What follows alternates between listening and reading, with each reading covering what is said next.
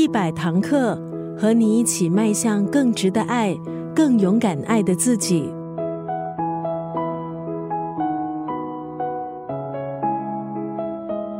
每一天都是一种练习，爱也是。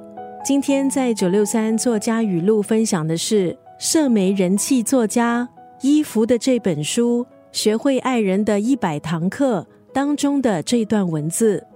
爱一个人是每天都必须调整的事，因为人不断在改变。